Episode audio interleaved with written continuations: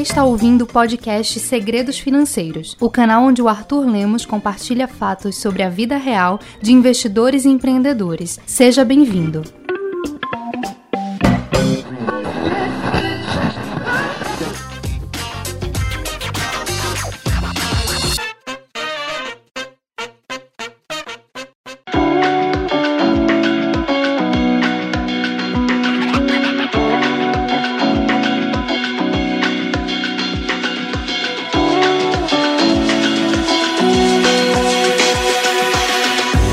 Aqui com o Renoir Vieira, um cara que eu já acompanhava, né? Inclusive teve um evento da Slice Investimentos. Eu não sei se você que é ouvinte aqui do podcast Segredos Financeiros acompanhou, a gente até publicou aqui o áudio na época, né?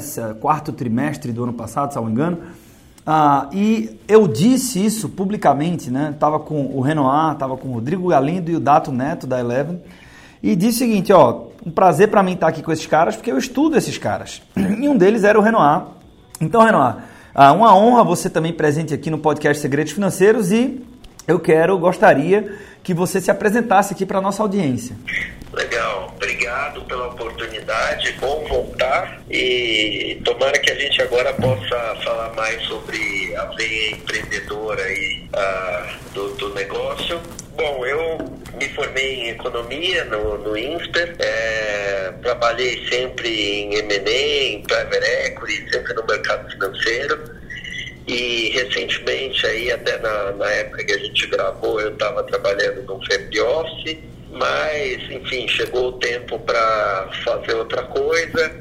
A gente decidiu aí interromper o que eu estava fazendo lá e agora eu tô aí a todo vapor fazendo outras coisas. Então vai ser legal discutir isso aí. Pois é, a ideia aqui, né, Renoir? A gente até tinha a intenção de falar sobre isso lá no evento que eu mencionei há pouco tempo e acabou que não, não deu tempo porque o assunto sobre mercado esquentou bastante. E uma, uma das coisas que eu queria, que eu queria aproveitar então esse momento para a gente explorar mais é o seguinte: a, a, gente, a gente passa por um momento do financial deepening, né, que nada mais é do que a popularização do assunto finanças para as pessoas de forma geral. Então, isso acredito que cultura mobile, mais a, a ascensão da internet, das redes sociais, ajudou muito a intensificar esse fenômeno, não apenas ele, mas ele também. E acho que o bull market entregou o que faltava para que a gente tivesse um número de pessoas falando sobre investimentos que nós não tínhamos previamente na história recente do Brasil. E os gestores nesse processo, inclusive acho que você experimentou um pouco disso quando estava à frente do Family Office lá da Pacific, é, os gestores acabaram ganhando né, uma atenção, uma fama, uma repercussão maior do que uh, estavam habituados. Eu lembro de, eu não sei se foi você uh, ou se foi alguém da Novos que disse, pô, um monte de gente pedindo para tirar foto comigo, isso não era comum, né? Uh, e aí, uh, o, aproveitando esse momento de atenção para o gestor, que é aquele camarada que está tomando decisões de investimentos, uh, se o assunto é mercado de ações, ele está comprando empresas. Então, eu queria explorar aqui, Renoir, como é a cabeça empreendedora de um gestor. Né? Ah, o que é que ele procura numa empresa e se isso serve para, ah, vou colocar uma aspas aqui, tá? Economia real. Ah, claro que quando eu, quando, quando eu invisto numa empresa listada em bolsa, aquela empresa ela atua na economia real. Mas a pergunta aqui com aspas é se as métricas de avaliação de um gestor para escolher uma empresa listada em bolsa são parecidas ou são as mesmas na hora de você abrir um negócio próprio. Como é que você enxerga isso? Legal. Não, acho que é uma, uma questão até interessante. Eu gostaria de aproveitar aqui para fazer uma pequena, mas não mais breve, é, é, revisão né, histórica. Legal. O que aconteceu é que você é, tinha muitas pessoas muito boas trabalhando nas tesourarias de bancos, né? E as tesourarias de bancos basicamente eram é, é, é, eram concentravam né, os gestores muito bons, né? Então você tem muitas pessoas que saíram de, de tesouraria de banco, né? É, ou que trabalhavam em algum tipo de asset, mas ligado a banco, não independente como, como tem muitas hoje, Tá.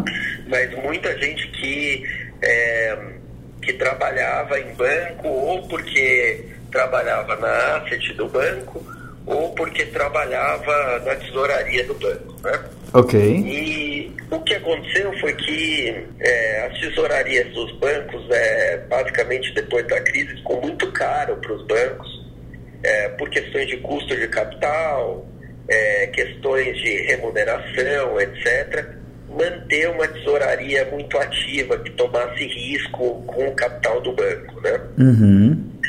E aí muitos desses caras brilhantes que fizeram carreiras né, muito sólidas do, nas tesourarias dos bancos, acabaram deixando os bancos né, é, é, para montar suas próprias casas, suas próprias gestoras. E é por isso que a gente vê hoje uma quantidade muito grande de gestoras. Né? E abrindo, abrindo algumas por dia quase, né? Pois é, nos últimos, nos últimos meses aí, uh, eu diria que foram algumas, pelo menos algumas por, por semana, e acho que talvez até em alguns episódios, algumas por dia, e muita gente boa, né? Uhum. Saindo de bancos para de bancos ou até uh, de gestoras grandes para montar empresas, uh, suas próprias empresas. Então, por essa questão de mercado, né? de os gestores terem é, feito suas carreiras, né, os, os, grandes gestores aí terem feito suas carreiras em banco é, e, e, e, por uma mudança de mercado acabaram sendo levados a ter que empreender, né? Então hoje você vê muitas gestoras e, e muitas casas, casas de análise, gestoras, é, enfim, que, que surgiram, né? é, até escritórios é, de, de é, wealth management, de, é, enfim, de, de, private banking, né, aí, agente autônomo, etc., uhum. que surgiram né, de pessoas que saíram né, do mercado financeiro, aí, do, da parte é, de ser empregado de alguém acabaram empreendendo e várias deles, vários desses essas pessoas tiveram muito sucesso e estão tendo aí muito sucesso. É, eu diria que cabeça do gestor é muito de é, ter a condição de fazer aquilo que ele acredita, né? Tá. Então, muitas vezes, a, o gestor né, que sai de um ban grande banco, etc., ele, não, ele sai com uma condição financeira muito boa. Uhum. Ele provavelmente poderia viver sem trabalhar o resto da vida. Né? Tem vários gestores que já atingiram, digamos assim, uma estabilidade uh, financeira. Eu acho que até a maioria né, dos grandes gestores já atingiu uma estabilidade, um nível de patrimônio que, é, mantendo aí gastos mais ou menos controlados, o cara poderia viver o resto da vida. Ô Renoir, para quem, quem não é do mercado, né, eu sei que isso é uma coisa que desperta muita curiosidade nas pessoas. É, é evidente que isso é, muda muito e depende muito da performance também, né? Até da estratégia do fundo, mas ah, qual é uma referência de remuneração de um gestor? De um gestor? Bom, depende muito do que, é, do que o gestor faz, né? Mas, digamos, o sócio de uma gestora é, é um cara que, que pode ganhar aí, é, bom, pode ganhar infinito, né? Mas uhum. assim, que, que ganha dois, três milhões por ano, né? Legal. É, isso numa gestora um pouco maior e se ele tem um, um cargo um pouco mais sênior, né? Mas eu diria que o mercado financeiro propicia ganhos que são para a maioria das pessoas é, inimagináveis, né? Uhum, Inclusive, uhum. Eu, eu tenho até que ser bem sincero com você, eu escolhi o mercado financeiro porque ah, na época que eu me formei, eu precisava ganhar dinheiro, minha família era de classe média, não tinha é, grandes, é, é, grandes perspectivas, assim. Uhum. Meu, meu avô era advogado, minha mãe é jornalista, é, minha avó, enfim, não, não tinha uma profissão, né? Ficava em casa. É, meus pais se separaram cedo, então eu, eu queria ganhar dinheiro e eu escolhi o mercado financeiro para ganhar dinheiro. Legal. É, e depois me, apaixonei, depois me apaixonei. Eu até pensava assim, olha, vou fazer isso por um tempo, depois eu vejo que tem muita gente no mercado financeiro que acaba fazendo isso por um tempo e depois acaba saindo, né? Uhum. Para montar um negócio, para empreender em outra área. Tem muita gente assim. Verdade. E a, a, minha, essa era a minha visão inicial, mas depois eu acabei gostando muito do mercado. É, tem um desafio intelectual, é interessante, é dinâmico. E hoje eu, sinceramente, não me vejo em outra área. Você estava você tava discorrendo, então, sobre... É, e é interessante isso, né? Isso normalmente é um, é um bom sinal, né, Renoir? Quando você não se vê fazendo outra coisa, quer dizer que a gente está no caminho certo. Resgatando, então, acabei te interrompendo de alguma forma aqui, mas você estava colocando, né, como os gestores foram empreender, uh, sendo que uma coisa, você tocou num ponto que eu nunca vi ninguém evidenciar, né? Que às vezes a gente quer se comparar, mas a realidade da maioria dos gestores que foram empreender, eles foram com uma excelente condição financeira. É verdade. Eu estava dizendo, na verdade, que assim, os maiores gestores, eles saíram de uma condição já muito boa, porque eles passaram, sei lá, por estágio, trainee, uh, etc, etc, e, e, e, nos grandes bancos, nas grandes tesourarias, alguns até em grandes gestoras, e, e depois saíram de lá e falaram, não, tudo bem, eu acho que eu posso montar a minha casa para fazer isso, né, a minha empresa para fazer isso. E aí você tem muitos casos, né, de três, quatro pessoas que tinham posições relevantes aí nos bancos ou nas grandes, nas grandes assets associados aos bancos, né, que acabaram indo para montar sua, seguindo o caminho de montar suas próprias a gestoras, né? Uhum. E, e gestoras que estão aí, que, que, captam muito dinheiro, uh, que, que têm excelência em gestão, em processos, né? E, uhum. enfim, eu brinco até com vários deles aí, provoco vários deles no Twitter e tudo mais. Mas aqui a verdade é que sim, independentemente de eu concordar ou não com eles em alguma posição, eu tenho muito respeito pela trajetória que eles tiveram, especialmente como empreendedores, né? Legal. Porque a gente sabe, o seu público aí com certeza se depara com isso todos os dias, o quão difícil é empreender, né? E, e, e especialmente, eu diria, no mercado financeiro, especialmente. E é por isso, talvez, que a gente tenha casos é, casos aí de que o gestor, se, é, os gestores que a gente conhece que viraram grandes gestores, eram os que já tinham uma condição financeira muito estável e muito boa para empreender, porque é muito difícil empreender no mercado financeiro. Interessante. Interessante porque é, eu, eu, às vezes, tenho a percepção que as pessoas têm a impressão que, ah, por se tratar de um mercado onde existe um intenso trânsito de fluxo, né, então tem, tem muito dinheiro que circula. É, parece que aqueles que conseguem participar do mercado estão sempre muito bem, obrigado, né? Estão por aí, né, Renan? Né? É, na verdade, o que acontece é que eu sempre, antes de ser casado, né? Eu sempre conhecia alguma, alguma menina e falava para ela o que eu fazia tal. É, a primeira pergunta que ela fazia é, nossa, deve ter muita matemática, né? Essa era a primeira. E a segunda é, pô, então você deve ser muito rico. E obviamente não era o caso, mas a questão é que por você mexer com dinheiro, é, as pessoas acham que você tem dinheiro, mas não necessariamente é o caso. Uhum. Então tem muito gestor que que está numa startup como outra qualquer, né? E como você é, mesmo disse, né? Tem muitas gestoras que começaram é, aí, não, assim, se você olhar o número de gestoras, explodiu, né? Muita gente criou a sua. E aí, esse, esse fenômeno de explosão de assets e gestoras, etc., é, isso é puro bull market ou tem algum outro fenômeno conjuntural aí para explicar? Não, eu acho que, primeiro, eu, eu tenho, eu quero aqui uma história interessante, espero que a gente tenha tempo. Claro, estamos tranquilos. É, porque é, é, o seguinte, eu tenho, eu tenho um amigo que não é brasileiro, que eu até já citei ele outras vezes, tá. que é uma pessoa que me influenciou muito. E, na verdade, assim, eu acho que eu devo muito a ele por ter me ensinado muita coisa e por é, ter uma visão muito diferente do resto, assim, né? E acho que isso é uma coisa que me, é, primeiro me deixou curioso, me cativou e me fez... Uh, pensar mais ou menos, construir o meu raciocínio do jeito que eu construo hoje, né?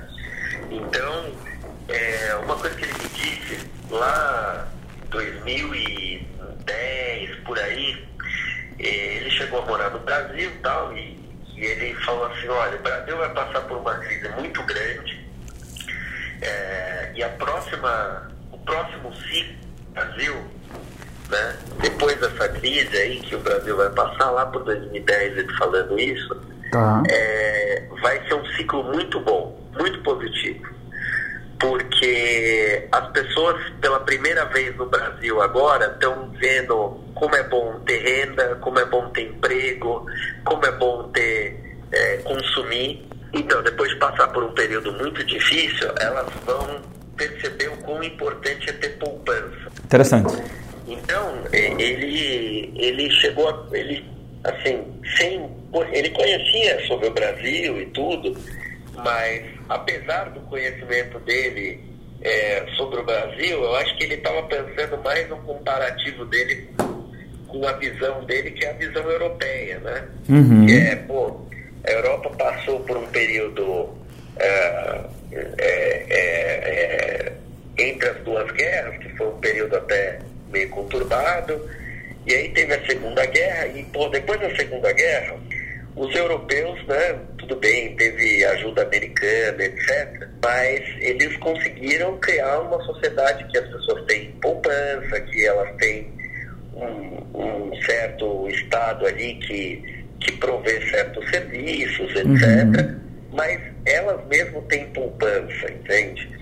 Uhum. Então, tem investimento, tem uma cultura diferente da nossa, que ainda era uma cultura de assim, bom, se cabe na parcela vamos fazer. Vamos em frente. Entendeu? Se eu, se eu consigo pagar a parcela, tá bom, vamos, vamos seguir.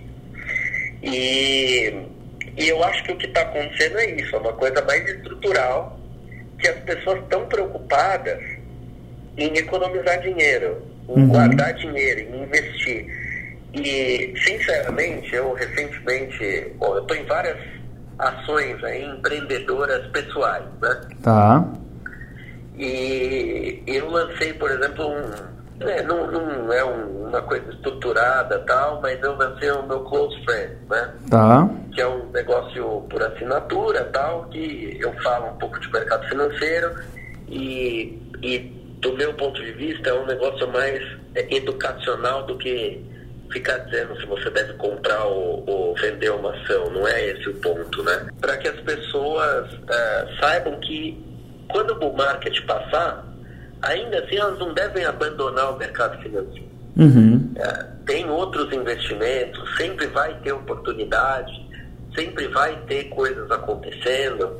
Então essa é, é um desafio que eu acho que a gente tem. Legal. E ontem até, ontem a gente está gravando isso, ontem foi dia 7 de janeiro, e eu é, é, gravei também, por coincidência, o Stock Picker da XP.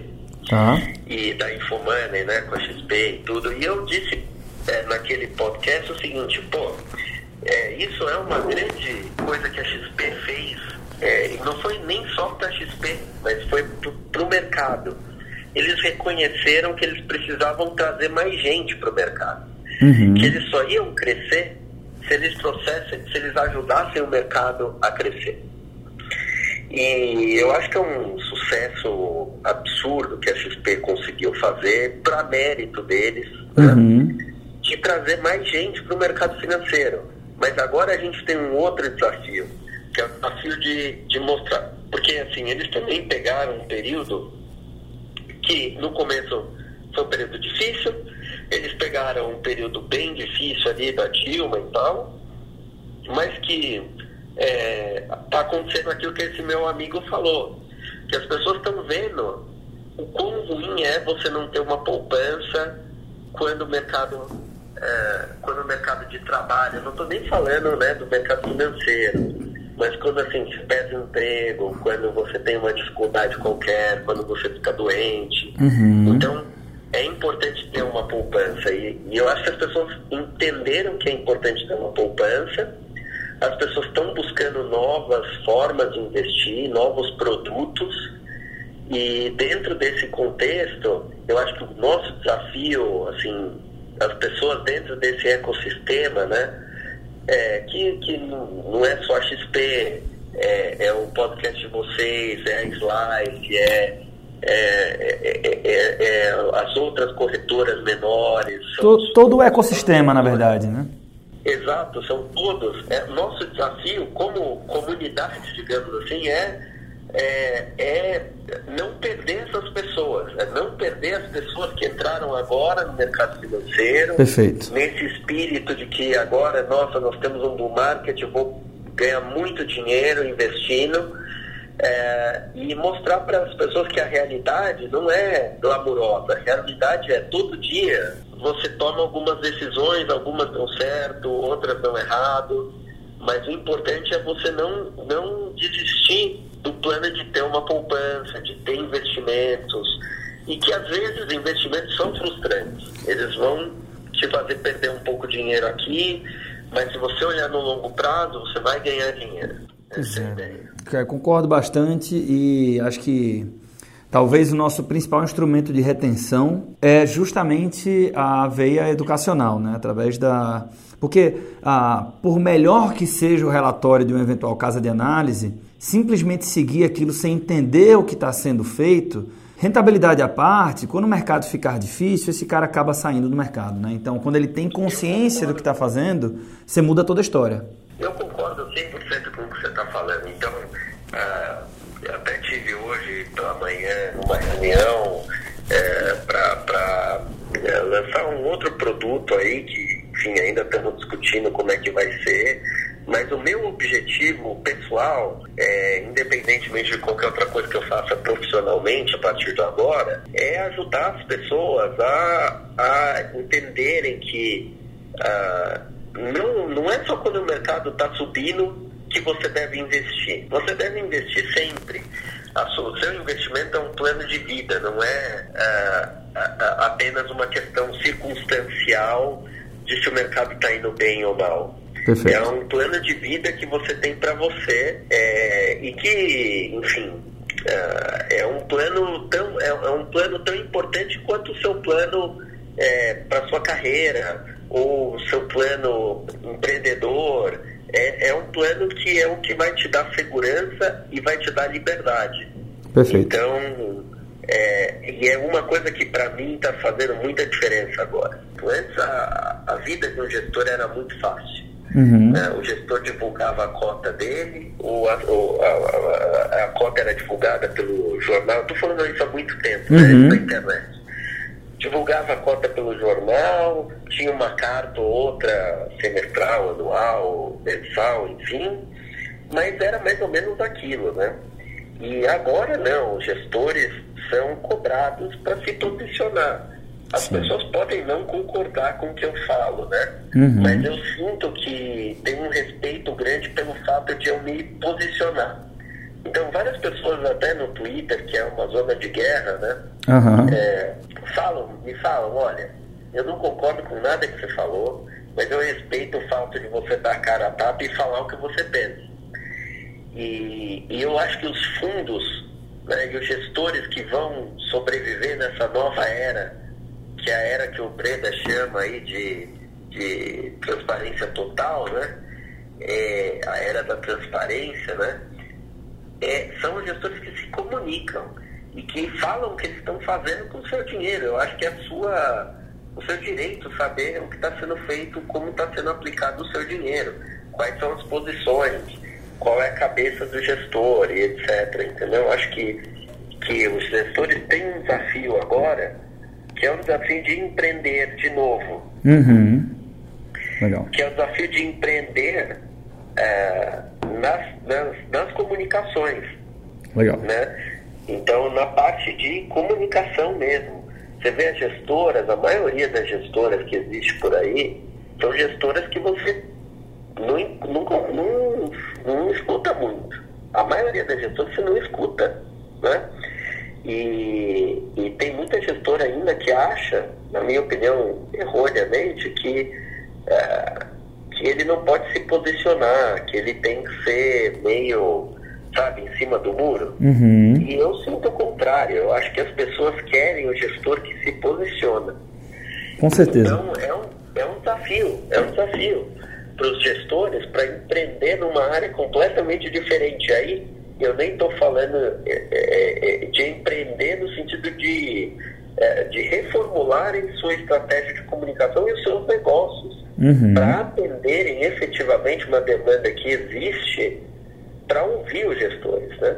E eu acho que é muito improvável que um gestor ah, recluso, né, hoje em dia, tenha muito eh, tenha muita chance de, de dar certo. Não, com certeza. E, e o que a gente enxerga, na verdade, é o oposto, né? Aquele cara recluso, ele vai ter cada vez mais dificuldade. É, porque aquilo que, conectando o que você tinha colocado antes, não, a missão da comunidade de manter as pessoas dentro né, do mercado, participando do mercado, é, é, quanto mais transparência, eu acho que maiores são as chances do mercado como um todo. Né? Então, cara, concordo totalmente com o que você colocou. E eu quero aproveitar a tua experiência, Renoir, para, voltando aqui a, ao, a pauta central, né? É, a cabeça empreendedora por trás do gestor. Quando você, à frente da Pacific, ou quando você agora olhando para esses novos projetos, enfim, ah, talvez até resgatando é, as empresas que você escolhe, escolheu lá à frente da Pacific para que fossem empresas investidas pelo Family Office. O que é que não poderia faltar na sua análise? Você falou ah, sobre framework de decisão, né? Então, ah, claro, a gente não vai poder explorar em detalhes aqui, mas aspectos centrais que um gestor, ou de repente o gestor Renoir, ah, leve em consideração para avaliar um business. É, eu acho que se você está levando em consideração né, um business que, que é muito conhecido, né, que é, que, por exemplo, uma ação na bolsa, é, ela segue certas regras, né? A empresa segue certas regras.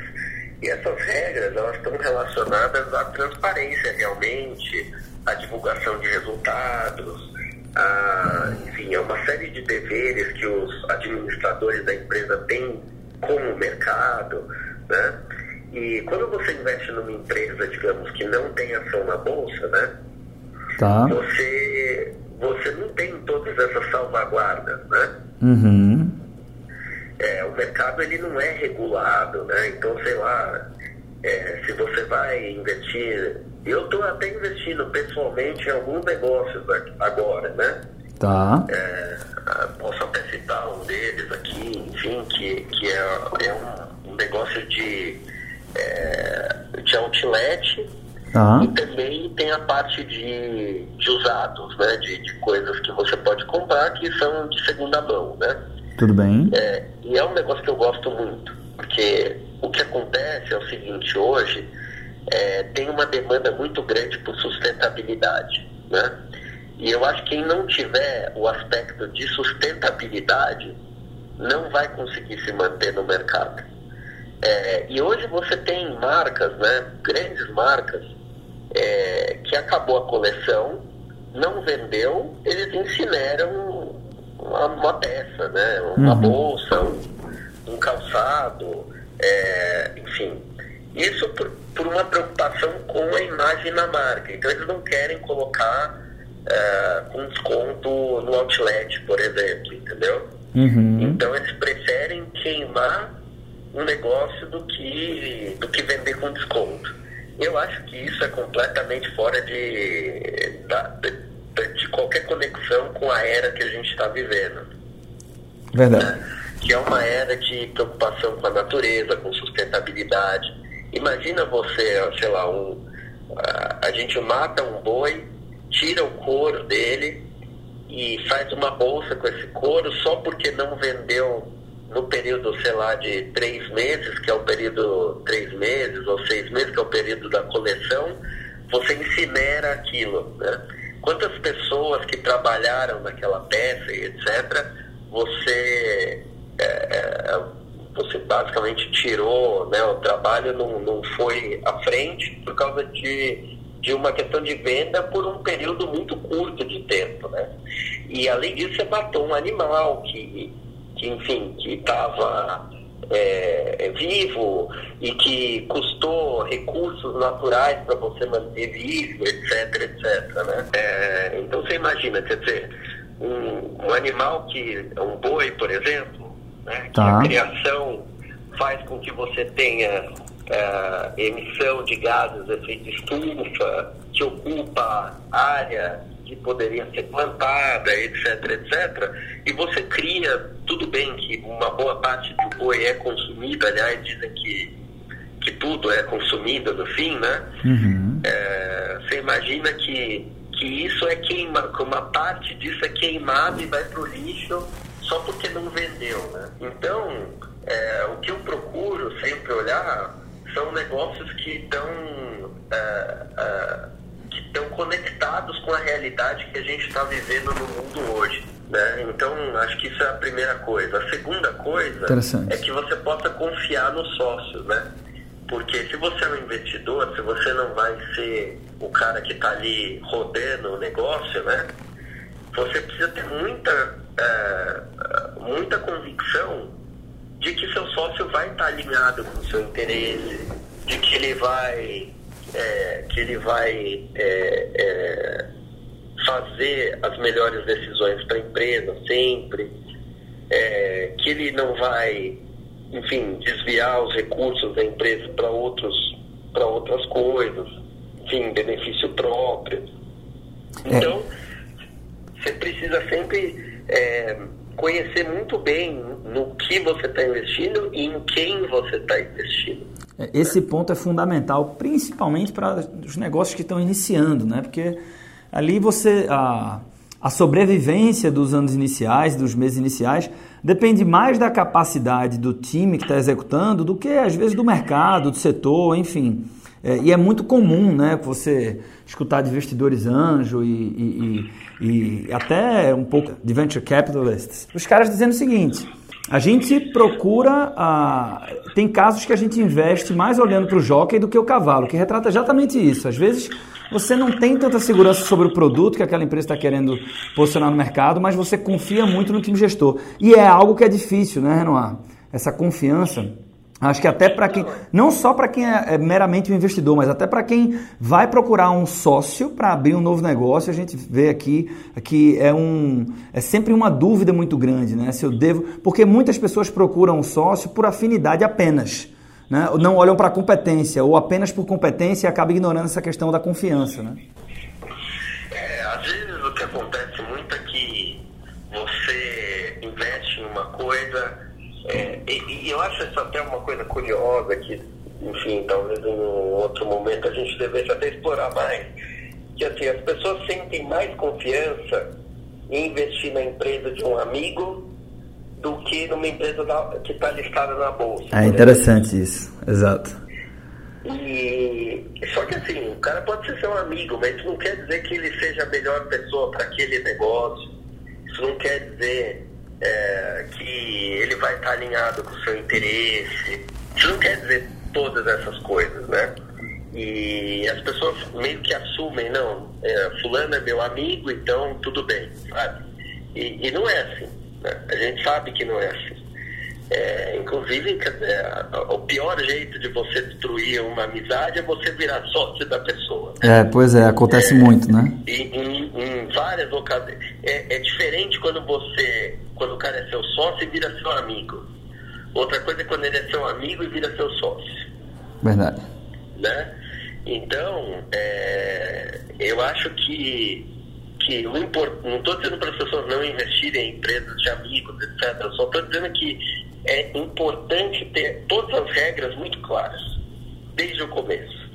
Todo mundo tem que saber é, é, o que vai fazer, quando vai fazer, como vai fazer. As regras do jogo têm que estar muito claras para todo mundo. Inclusive as regras do que é que acontece se o jogo for descontinuado, que é um negócio que ninguém, ninguém quer discutir no início da sociedade, mas e se der errado? E se eu não quiser mais ficar? O que é que acontece?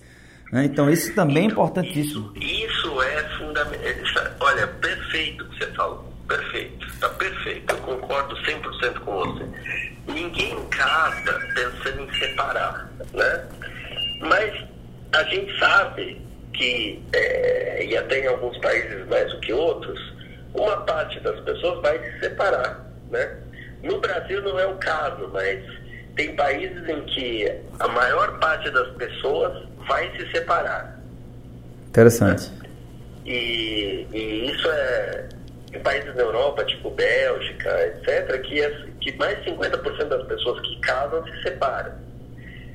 E aí você pensa, pô, se tem uma possibilidade melhor, maior de o cara separar, por que ele casa a princípio, né? Porque a chance é tão grande de separar. É, e, e a questão é essa, que assim, acho que as regras do jogo precisam estar claras desde o começo, tanto para começar o negócio quanto para terminar. Uhum. E, e não é fácil, não é fácil. Eu mesmo, em algumas ocasiões, é, comecei sociedades que não terminaram bem. Uhum. E, e é, é uma questão de aprendizado, né? Você vai aprendendo com a vida. Mas é sempre melhor aprender com os erros dos outros, né? Não com os próprios. É, uma coisa, Renan, que eu já, já inclusive conversei sobre com alguns, uh, em, em, alguns processos de mentoria, através da própria Empreender Dinheiro, é assim, às vezes quem está começando um negócio não tem tanto capital disponível assim, né? Muitas vezes a pessoa está ali com fluxo de caixa muito, muito apertado, sob controle e não tem tanta folga financeira. E aí, uh, às vezes o argumento é, poxa, mas eu não não cabe contratar um advogado societário agora para elaborar um acordo de acionista ou de cotista. Lá, lá, lá. Então, ah, de fato, na vida real, né, às vezes a pessoa não tem recurso para isso.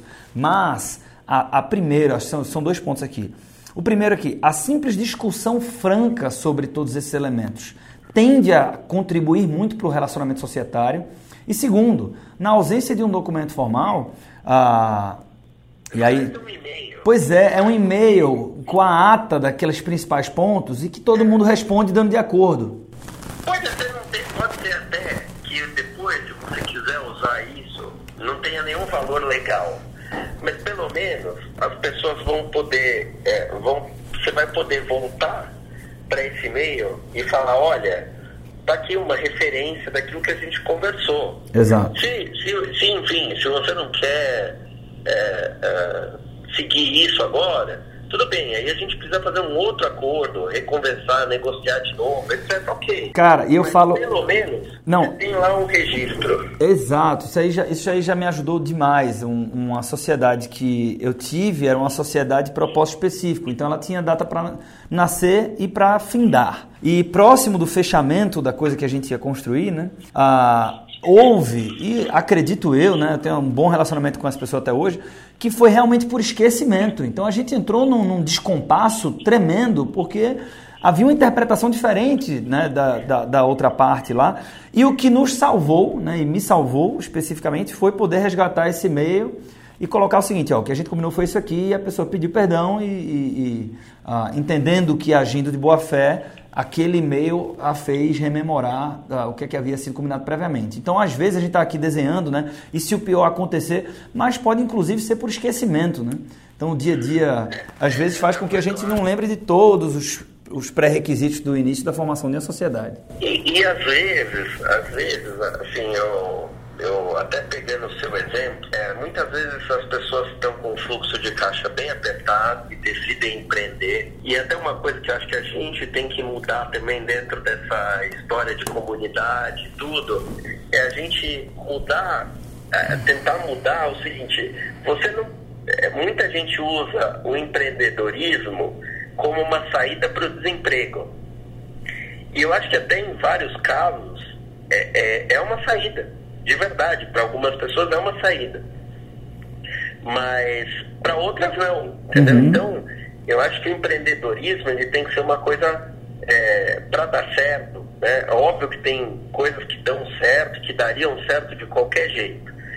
Mas tem muita coisa que só dá certo se você tiver as condições necessárias para iniciar aquela coisa. Uhum. E eu volto para aquilo que eu comecei a falar. Muitos gestores começaram mas eles já tinham muito, muito fluxo de caixa, muito imóvel, muito investimento é, no CDI, que na época era alto, muita ação dos bancos que eles trabalhavam. Então, eles tinham as condições necessárias para aguentar e esperar que o negócio desse certo.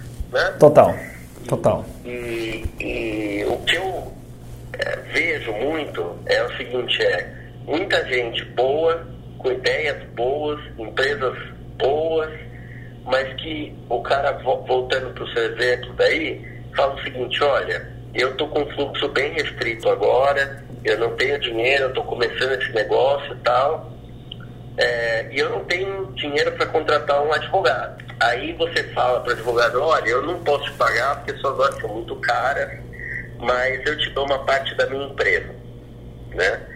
E, e aí muitas vezes ocorre de você estar tá dando... E aí o advogado às vezes até topa, digamos que o cara tope, né? É, só que o advogado não entende muito bem daquele negócio, ele topou porque ele acha que é legal e tal, mas não tem muita certeza. E, e você também não tem muita certeza de que você quer aquele cara como sócio, mas você colocou ele lá porque era uma forma de remunerar ele, entendeu? Pois é. é e isso geralmente dá problema. Total. Né? Então, a, a, princípio, a minha, a minha experiência assim é, poxa, vamos tudo bem, eu não tenho dinheiro tal, é melhor pedir o dinheiro para alguém que você queira ser, que seja seu sócio, você ter certeza que você quer ser, que, que seja seu sócio, do que você eventualmente colocar uma pessoa para dentro da sua empresa como seu sócio. Pelo dinheiro apenas. Porque ele prestou um serviço, por exemplo. Uhum. Ou só porque ele colocou dinheiro. E as coisas que eu vejo que dão certo são empreendedores com ideias boas, focados, tal, que além de estarem focados e de terem vontade de fazer aquilo e terem ideias boas, executarem, etc., também identificaram quem são os sócios certos e não só pelo dinheiro, mas pelo que principalmente eles iam trazer além do dinheiro. Uhum. Perfeito, que é, perfeito. É uma coisa que eu tento fazer, sabe? total, total aparece uma pessoa que me fala, é, é, pô, eu tenho esse negócio e tal, você não gostaria de investir? Se eu acho o negócio bom, eu até avalio. Mas como eu sou, meu background é financeiro, eu não entendo operacionalmente de nada. Uhum. Absolutamente nada. Eu não sei absolutamente. Se você me colocar para rodar um bar, eu não tenho a menor ideia do que tem que fazer. Tá. Se você me colocar para rodar uma padaria, eu não sei não tenho a menor ideia. Não sei mesmo, de verdade. Uhum. Então, e a mesma coisa para todos e praticamente todos os negócios, exceto alguns do mercado financeiro. Tá. Então, sempre que eu vou avaliar um investimento, eu vejo, pô, quem que eu conheço que é desse setor? Ou que não necessariamente do mesmo setor, que às vezes tem conflito, né? Uhum. Às vezes tem algum tipo de conflito lá, tal. Mas, pô, quem é de um setor correlato? Quem, é, quem entende mais desse negócio do que eu? Quem que poderia fazer esse investimento comigo? Eu penso muito sobre isso. Legal, muito legal. E, e recentemente, é, numa dessas, né, no, nesse investimento, por exemplo, que eu acabei de citar, eu trouxe um amigo meu que entende muito do setor de varejo, trabalhou a vida inteira em varejo, que entende muito de marcas de luxo, já já representou, tem joint venture com empresas é, de luxo de fora, marcas de luxo de fora, no Brasil, etc. E, e ele entrou comigo no investimento, então, além de, é, do, do dinheiro, né?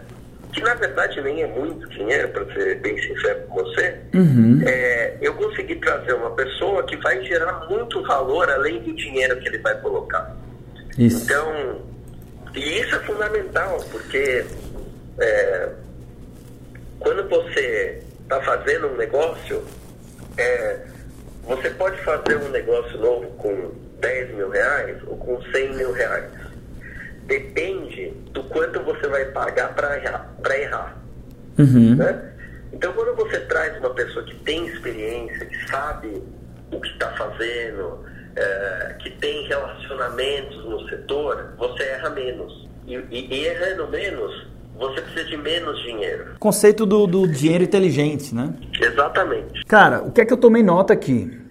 Ah, é, é conectado. Então, assim, algum, alguns dos pontos, né? Porque a gente acabou, que eu acho que é super rico, trazendo exemplos da vida real, mas estou é, olhando para um business. É, algo que esteja conectado com a realidade. É importante confiar nos sócios, entender quem são os sócios que você está se associando, a buscar né, é, quem é que entende mais do que eu daquele setor ou de um setor correlato, quem é que tem experiência naquele business. Essas são as principais coisas. Quem entende mais do que eu e se, se tem alguém que entende mais do que eu, será que esse cara pode me ajudar de alguma forma? Que não necessariamente é, é participando da sociedade, né? Não necessariamente, não necessariamente, mas é óbvio que é, eu acredito muito que as pessoas res, é, respondem a incentivos. Né? Como economista, eu acredito nisso. E, então, se você dá os incentivos corretos, as pessoas vão agir da forma que você quer que elas ajam. Né? Então, se você é, é, identifica alguém que, é, que pode te ajudar, que tem muito a contribuir, é, se você traz essa pessoa de alguma forma para a sociedade, como investidor, enfim, uh, ou como, enfim, até alguém que dá uma consultoria, é, é, enfim, que tem um incentivo além de ser só legal com você, tem um incentivo financeiro e tudo, essa pessoa vai te. É, vai ter um incentivo além de ser legal com você. E, e isso provavelmente vai fazer com que ela dedique mais tempo, com que ela te dê mais atenção para isso e, e, assim por diante, entendeu? Maravilha, meu amigo. Cara, ah, eu acho que a gente poderia passar algumas horas aqui, porque um assunto vai conectando no outro, é, e isso talvez seja um sinal para a gente marcar outras vezes, né, para explorar mais o assunto. Ah, se você curtiu aqui o conteúdo do Renoir, eu recomendo fortemente que você conecte com ele ah, no Twitter, no Instagram, tuas redes, Renoir. Bom, é Renoir Vieira, R-E-N-O-I-R, Vieira, uh, tanto no Instagram como no Twitter. E se você entrar no Instagram, tem lá um link no meu perfil e você pode acessar lá e, e lá tem o link para todas as minhas para as minhas redes e também uma lista de livros que eu recomendo para todo mundo. Massa. É, e fique à vontade para me procurar, eu vou gostar bastante de conversar. E eu tenho dito isso nas últimas vezes que eu participei aí. E eu acho que eu sou um dos gestores mais acessíveis. Então pode me procurar, se eu não respondi, insiste, que é porque uhum. provavelmente eu não vi, mas eu tento responder a todo mundo aí. Eu falo a mesma coisa, Renan. Eu digo o seguinte, ó, fala comigo. Ah, às vezes eu demoro um pouco, mas eu não deixo de responder, eu vou te responder. Eu, eu tento responder todo mundo, cara. Isso. Todo, todo mundo que me procura. E eu recomendo para as pessoas que façam mesmo. Porque você não sabe quais oportunidades a pessoa vai te trazer. Perfeito. E, e, e muitas vezes não são óbvias, né? É tratar alguém com atenção que esse alguém vai falar de você para uma outra pessoa e que em algum momento vai chegar uma oportunidade para você. É, exatamente. Não é sempre. A oportunidade não, não quer dizer necessariamente que é um convite direto para alguma coisa interessante, né? Não necessariamente, exatamente. Cara, ah, foi um prazer enorme você mais uma vez aqui no podcast Segredos Financeiros. É, você acabou fazendo suas considerações aqui e eu deixando as minhas, tá, Renoir? Da mesma forma que você se coloca à disposição aí do nosso, dos nossos ouvintes. Eu estou aqui de portas abertas, você veio a Recife aquela vez, as próximas tem lugar para ficar. Conte conosco, conte comigo aí como parte integrante aqui dessa comunidade que nós mencionamos ao longo do nosso papo. Muito obrigado e quero dizer que minha esposa adora Recife, que nós vamos voltar em breve. Beleza, meu amigo. Valeu demais, hein? Um abraço. Tchau, tchau.